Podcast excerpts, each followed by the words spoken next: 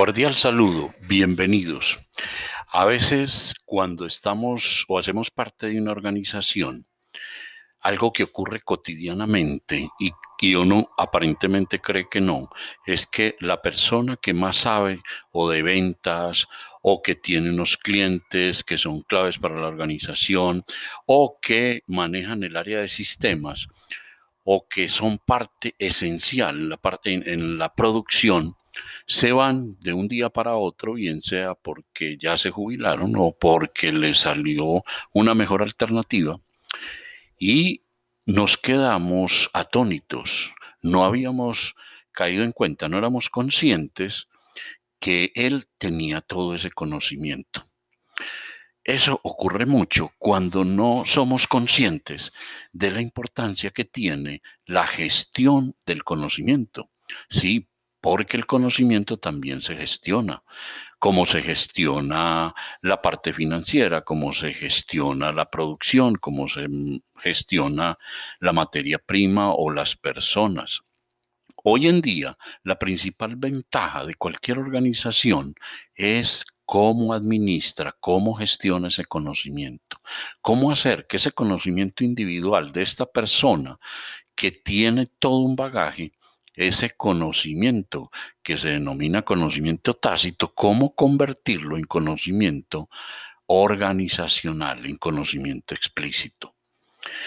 O también nos ocurre que somos muy reactivos al momento de crear un plan, un plan prospectivo, un plan a largo plazo y cómo llevarlo a la realidad a través de las estrategias.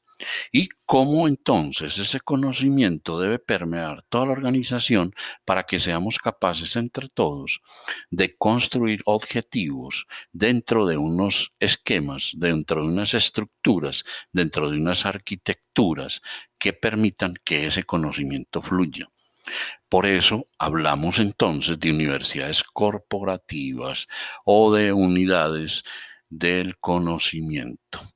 ¿Por qué necesitamos todo eso? Porque entramos en la cuarta revolución industrial.